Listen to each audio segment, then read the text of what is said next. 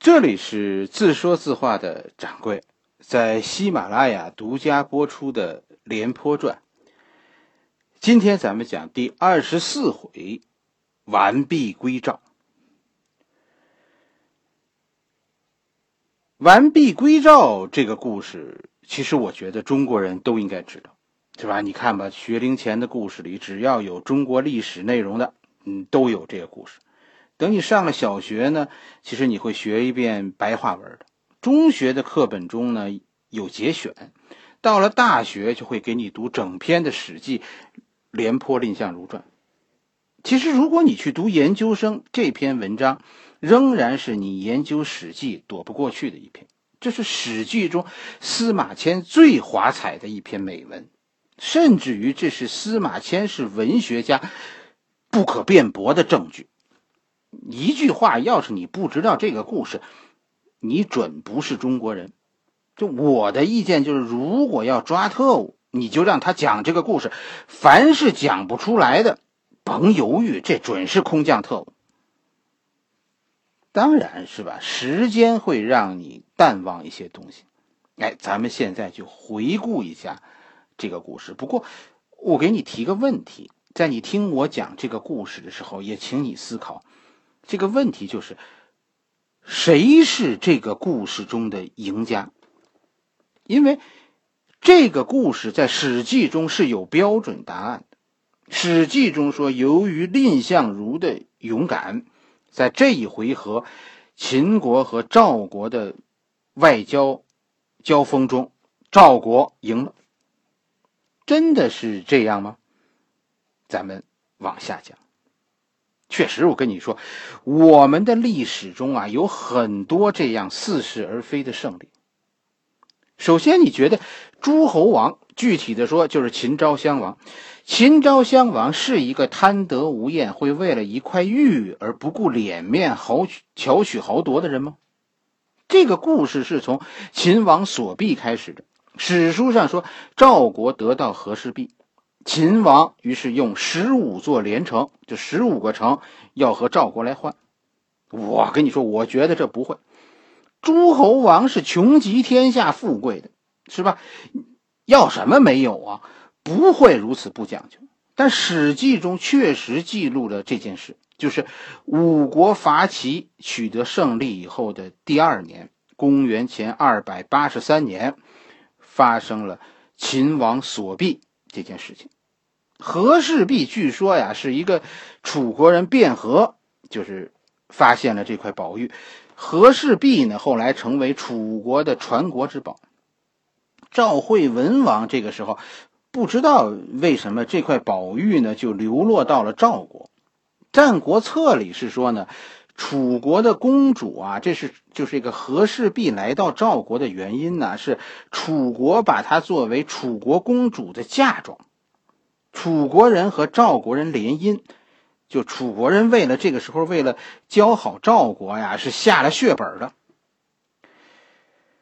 秦王对这块玉很重视，很看重，因为秦国和楚国是世仇。秦国人，我跟你说，你看历史啊，秦国人其实特别迷信。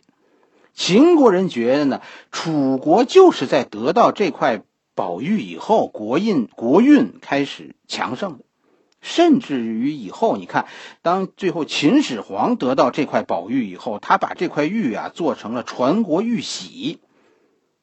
就《三国演义》里孙坚从井里捞上来的就是这方玉玺，秦王所璧。《战国策》虽然没有明说，但显然是暗示秦王所避这件事是要搅和楚国和赵国的联盟，但这是只是一种猜测，一家之言。历史啊，其实我跟你说，多听听没坏处，千万别因为自己知道就听不进去别人的说法，是吧？只有当你听了所有的说法以后，你相信的那个，那才叫真相呢。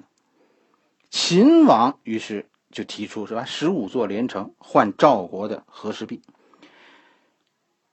赵国听说以后很紧张，为什么呢？因为就在此一年以前，秦军在结束五国伐齐撤军的途中，夺取了赵国在晋阳边上的离石和祁县。这咱们前文书讲过了，这这没什么是吧？这两个地方穷得很。但当赵国听说指挥这场夺城战的人是秦将白起的时候，赵国紧张了。问题是，白起并没有参加五国伐齐，这支撤退的秦军不是白起带领的，什么意思呢？白起是从秦国专程赶去夺取赵国城市的。也就是说，这很可能不是所谓的顺手牵羊，而是一次蓄谋的进攻，甚至极有可能这是一次大进攻的序曲。问题就在于白起这个人，白起的特殊性就在于这个人是秦国宰相魏冉的亲信。亲信，白起后来为什么和和秦昭襄王老是别别扭扭呢？就是因为。他是秦昭襄王舅舅的人，而秦昭襄王是恨这个舅舅的。可在当时呢，魏冉正是如日中天。一般来说，白起出现的地方，你看好，就是秦国以后主攻的方向。白起出现在晋阳周围，对赵国来说，这不是好兆头。而此刻呢，一年以后，秦王来找事儿。赵国肯定不会相信所谓秦王喜欢这块宝玉的说法。至于十五座连城，那全是胡扯。赵王的判断就是这是一次试探，秦国在试探赵国，要看看赵国对于秦国的反应，提给你提出一个无理的要求，摆明了坑你，然后看你怎么应对。赵王的判断就是不能示弱，要是示弱，秦国一定会打上门来。所以赵国决定成交，咱们换，我们要给秦国一个明确的答案。你要敢耍我，我有信心和你打。赵国特别想给秦国一个印象，就是赵国不怕秦国。可是其实赵王错了，是吧？秦国确实是在试探，但秦国呀想的比赵国深。其实赵王自己呀没有意识到一件事儿，什么事儿呢？就是其实你是刚上台，此前赵国说了算的人是李队，对吧？赵惠文王说了算，这是就是眼前这几年的事儿。赵王实际在秦国人眼里，这是一个新的君主，所以其实秦国现在是不了解这个赵王的，就不知道这是个什么人。在夺取赵国那两个城市以后，秦国其实是有试探赵国反应的意思，但赵王的毫无动作，让秦国有点乱了。赵国这是软弱呢，这还是隐忍啊？我们以前咱们说过了，秦国的地理位置很优越，它独占了周天子的关中之地，一道崤山是秦国的天然屏障。你要进入秦国，三条路。第一条路在东边，走函谷关，函谷关当时是天下第一雄关。第二条路是走南部，就是从荆州这个方向走武关，这是秦国和楚国在整个春秋期间反复拉锯争夺的战场。第三条其实很少被提起，但这条路很重要，这就是从晋阳方向从北部进入秦国。确实是这样，秦国这个时候是眼看着齐国倒下了，秦国这个时候正规划着一次大行动。什么行动？进攻楚国，通过一场大决战彻底击败楚军，解除秦国南部的威胁。然后，然后秦国要东出函谷关，决战中原。其实，就是这句话，秦国是不希望这个时候。赵国来捣乱的，秦国是希望赵国呀，你现在最好是继续向东发展，你你去抢齐国去，是吧？而不希望赵国帮着韩国、魏国在函谷关方向来进攻秦国。更害怕呢。说当秦军，你想在南部和楚军作战的时候，秦国非常害怕赵国突然从晋阳方向从背后进攻秦国。秦国啊，是必须集中全部力量，这才能和楚国一战的。所以秦国觉得，在进攻楚国以前，有一件事是必须搞清楚的，那就是这赵王他是怎么想的。秦国最想知道的一张底牌就是赵王到底怕不怕秦国。秦国是希望赵王从心里头怕秦国。这样的话，在目前的情况下，赵国不会放着眼前的死老虎齐国不打，去招惹秦国。如果赵王怕秦国，赵王绝不会这么做。那样的话，秦国就可以放心大胆的调兵去收拾楚国，完全不用担心身后什么函谷关、晋阳，这都不用考虑。这可这问题你能去问吗？说咱们问问赵王，你怕不怕我呀？我可是很怕你哦。嗯那能成吗？这不能。于是秦国使出了这个招数，就是所谓的十五座连城，换和氏璧，秦王所必，激怒赵王，摆明了是坑你，然后看你的反应。秦国恐怕最不想看到的结果，就是赵王和以前一样无动于衷，就不理睬你。为什么呢？因为这样其实表明赵王的心里不惧怕秦国，根本就不把秦国放在眼里。这对于秦国来说要当心了。咬人的狗啊不叫，你只要一转身，他可能立刻就扑上来。如果赵王理睬了呢？赵王是破口大骂，这这秦国当然听了不舒服，但这是一个借口。秦国恐怕会先解决赵国问题，再进攻楚国，那那就是魏冉那一套了，是吧？宣太后那一套等等吧。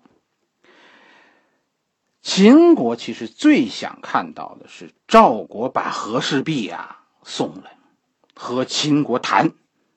只要你谈，就说明一件事：赵王心里是害怕秦国的，对吧？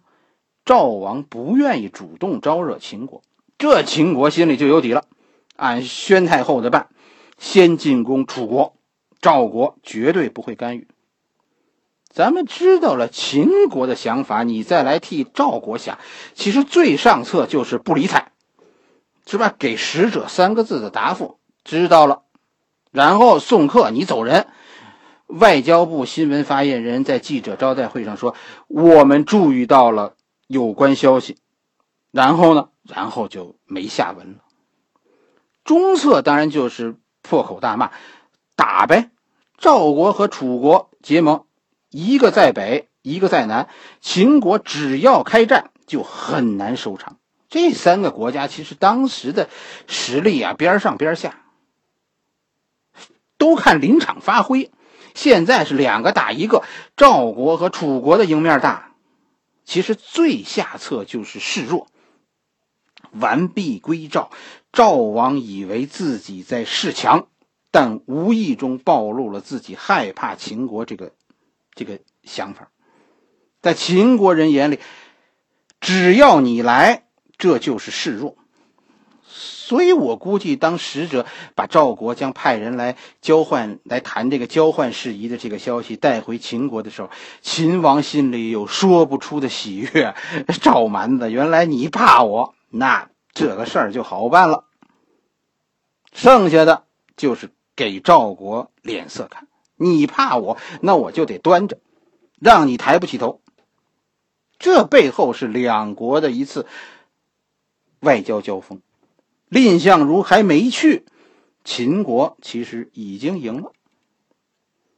还有一个佐证，能证明赵国失策这个事情，就是你注意到蔺相如的身份吗？蔺相如是个什么样的人呢？史书上并没有记录蔺相如的身世，他和廉颇一样，这都是平民出身的。我们只知道呢，他是赵王身边一个患者的门客。有人说宦者官宦的宦，宦者就是太监，这其实不准确的，是吧？我们老说官宦之家，官宦官宦的，但其实官和宦是两个不同的岗位。过去的诸侯啊，都是贵族，是吧？贵族其实有两个身份，咱们以前讲过了，对吧？一个他是奴隶主，另一个身份就是贵族，同时也是地方官。官就是帮着贵族当这个地方官的人，宦呢，宦是帮着贵族当这个奴隶主的人。诸侯手下管理自由民的人叫官，管理奴隶的人叫宦。到后来，我们就说官是对外的，而宦呢是管诸侯家里的事情的。太监、宦官和宦者呢，这是不同的。宦者其实，在春春秋时候、春秋战国时候啊，他们的身体啊是没有残疾的，或者说没有要求你必须有残疾才能干这件事儿。当然，据说当时很多受了宫刑的人，他的生活无着，所以他就去充当这种岗位。而诸侯呢，也愿意用这样的人。但总体来说，患者在当时不是一个贬义词，没有嘲笑的意思，这对吧？司马迁用的这个词，司马迁为什么要嘲笑患者呢？后来是到了汉代才开始那个。那个，那个罪恶的手术，宦官必须经过手术，宦官这才开始出现。而太监呢，是从唐朝开始用的名字。那最早呢是是指地位比较高的宦官才叫太监，后来呢就就成为呃宦官的一种尊称。但始终我跟你说，宦官、宦者、太监这这些词其实都没有贬低的意思。在古代为天子服务，这曾经是一种信仰，是一种个人崇拜。蔺相如不是一个给太监当门客的人，他的主人是皇帝身边的家臣。至于这个家臣是不是有那个残疾，其实这这不确定。据说呢，就是皇帝身边的这个这个管家，是吧？像。赵惠文王推荐了蔺相如。读历史啊，其实需要很强的想象力。你可以想象一下当时那个那个场景。咱们细读这个家臣给赵惠文王讲的，他推荐蔺相如的理由，你就能知道赵王在寻找一个什么样的人去出使秦国。这这肯定的，对吧？你说赵王要找一个去陪酒的人，而他的心腹给他推荐一个会抽烟的。这肯定是不成的，对吧？这个家人就就你这脑子，你也肯定成不了亲戚。所以，家臣在推荐这个蔺相如的时候，给赵王讲的这个蔺相如的事迹，就值得我们细读。这一定是和赵王的要求有密切相关的。家人怎么和赵王介绍蔺相如的呢？家人说呀，说他自己有一回犯了罪，于是就想逃亡，他要逃到燕国去，理由就是呢。在这个家人得意的时候啊，燕王有一次曾拉着他的手对他说：“说我想和你做朋友。”现在他落难了，他就准备给燕王这份荣幸。可可蔺相如制止了他。蔺相如跟他说：“此一时彼一时，你现在去燕国，死路一条，因为燕王一定会把你抓起来，然后送回赵国讨好赵王。你吧，你与其……”走这条路，你还不如赌一把去向赵王请罪呢。你读出赵王要找一个什么样的人了吗？第一，这是一个小人物，什么意思呢？赵王其实已经估计到这个宝玉去了秦国就回不来了，别搞得大张旗鼓的，到时候下不来台，是吧？秦国猜的一点都不错，赵王骨子里是怕秦国的。赵王有准备吃个哑巴亏，找一个名不见经传的小人物啊，咱们蔫不巧动的去把这和氏璧给人送去，但别搞得满城风雨的。所以赵王要找一个小人物。第二呢，其实赵王希望有惊喜，是吧？这得是个勇敢的人，对吧？咱不能太憋屈，赵国面子上最好呢，这件事儿能过得去。第三呢，就是这个人一定要对局势了如指掌，这件事是有底线的，就别把这个事儿最后搞大了。你别去一二愣子，最怕的就是丢了宝玉，还得罪了秦王，这才犯不上的这个事儿。这个去的人要明白这个道理，要要沉稳。我估计。赵王其实私下里和蔺相如下的命令就是：你呀，拿着宝玉去，带着地图回来，就准知道秦国最后不会履行约定。但但如果这样，大家面子上都过得去。这就是赵王的强硬。你就看赵王的这一系列表演，赵王嘴上很横，但心里没底。这个事儿啊，你要把它换个环境，就读历史，你常常可以结合现在的事儿，是吧？你把它放换个环境，咱放在今天的世界里，我一说你就明白是怎么回事了。这就好比如说，说什么呢？说说美国吧，美国看上了中国的这《清明上河图》了，提出要阿拉斯加十五个城市和中国换，这显然不可能，是吧？但中国同意了，就派人去谈这个事儿了。问题是谁？是派谁去的呢？外交部长没去，这国务委员也没去，甚至大使都没掺和这事儿。派谁去呢？国务院机关事务管理局负责物资采购的一个科长推荐了一个人，我有一老乡，挺勇敢的，于是就是他了，让他拿着《清明上河图》去美国。其实就是一句话：明赵国呀。明知道要吃亏，就就不想把这个事儿太张扬。秦国呢？秦国听说赵国将派使者来，心里就有底了，是吧？秦王为什么后来要羞辱蔺相如呢？这是一定的。你越是怕我，我就越要表现出强横。蔺相蔺相如呢，见到了秦王，就把宝玉呈上了。秦王很喜欢，但。绝口不提交换城市的事儿，是吧？而是把宝玉呢和大臣，后来呢，甚至和和宠妃都叫来了。哎，大家一起来看看，很好的一块东西啊！这其实就是羞辱蔺相如呢，是吧？人家在上边嘻嘻哈哈的，你在下边等着回话呢，是吧？估计最后告诉你一句没事了，你走吧，然后关门送客，这事儿就完了。可蔺相如是有备而来。蔺相如就说：“大王，你看这个宝贝有点瑕疵，我我指给大王看看。”于是秦王就把宝玉交还给了蔺相如。蔺相如拿回宝玉，就摆出一副拼命的架势，就再也不给了。你要是抢，我就和宝玉一起撞柱子。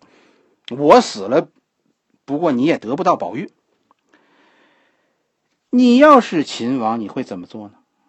杀了蔺相如，夺了宝玉，犯不上。是吧？宝玉其实不是我想要的，我要知道的事儿我已经知道了，剩下的事情就是羞辱赵国了。因为越是这样，赵国会越害怕秦国。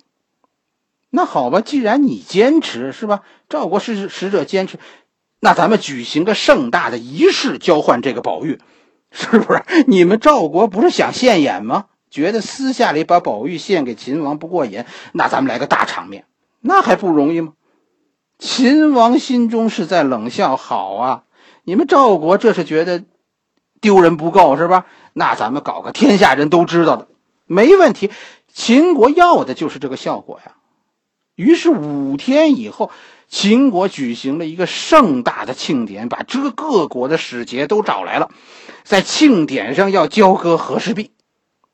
赵国现在要丢大人了。”可当仪式进行到赵国献宝玉的时候，却出了状况。蔺相如告诉秦王呢，说宝玉啊，我已经送回赵国，一定呢要秦国先把十五座城交给赵国，赵国才肯把宝玉交给秦国。蔺相如这是作死啊，是吧？秦王要是现在杀了蔺相如，其实很正常。这要是换了一个赵国的名臣，我估计秦王就把他杀了，因为赵国秦王现在要的就是要羞辱赵国，你现在做出无礼的事情，不顾外交礼节杀了你，这是羞辱赵国的最好办法。蔺相如的生死就在于秦王的一念之间。秦王怎么做呢？秦王居然没有责怪蔺相如，而是让仪式继续。甚至于秦王最后拿出地图，随便指了十五个城市。那这就算是仪式完成了，赵国以后接收城市和秦国交换宝玉，这就算是很圆满的完成了仪式。秦国是认怂了吗？其实不是，秦国并没有吃亏。关键的问题就是蔺相如的身份，杀蔺相如，秦王觉得一点威风都没有。身为一国诸侯，你杀一个厨子的手下，这有什么光彩呢？从身份这个角度上来说，秦王不屑于杀蔺相如；而从国家的角度来说呢，原本这件事按照正常的发展，最终一定是秦国失利。你拿了人家的东西，最后不付钱，这总归是不对的。可现在呢？现在这件事是赵国势力，你答应来换，然后说话不算数。秦王乐于看到这件事就这么拉倒。关键问题就是，秦王已经得到了他最想得到的东西。至于和氏璧，这不是秦王的诉求。你说何乐而不为呢？另一个因素，你往后看，这秦国呀，是一个特别有性格的。国家就从君王一直到他的国民，都崇尚英雄，这是一个充满个人英雄主义的国度。蔺相如确实是个勇士，这蔺相如的性格，秦人有惺惺相惜的感觉。一句话，蔺相如最后奇迹般的回来了，而且带回了和氏璧。居然以这样一种方式，赵国人认为我们羞辱了秦王，为赵国出了一口恶气。但你说，谁赢了呢？在我看来，赵国这次输了。是，如果你换个角度，你不是站在一个一上来就认为秦国是坏人的角度，我们心平气和的看这件事，你觉得秦国这件事里边？有骗人的行为吗？我要和你交换，而且明显是一个你占便宜的交换。可最后呢？最后是秦国骗人还是赵国骗人呢？是赵国失利了，是秦国大度啊！你往后看，实际上以后整个战国期间，秦国都是不断的以赵国违约、不讲信用为借口。赵国用武的，就是秦国始终是站在一个道德高地上，指责赵国失礼。就是从现在开始，赵国就永远是在一个道德低地里。赵国是一个耍小聪明而失大义、失了舆论的失败者。蔺相如带回了宝玉，却把赵国的脸面丢在了秦国。其实真的应该算算，就是对于天下民心所向，你是一块宝玉重要，还是人心更可贵？是一时的荣光重要，还是所谓的大义、正义更加宝贵？你说谁赢了呢？好了，这一回我们讲了完璧归赵，下一回我们开始讲两年以后的。免职会。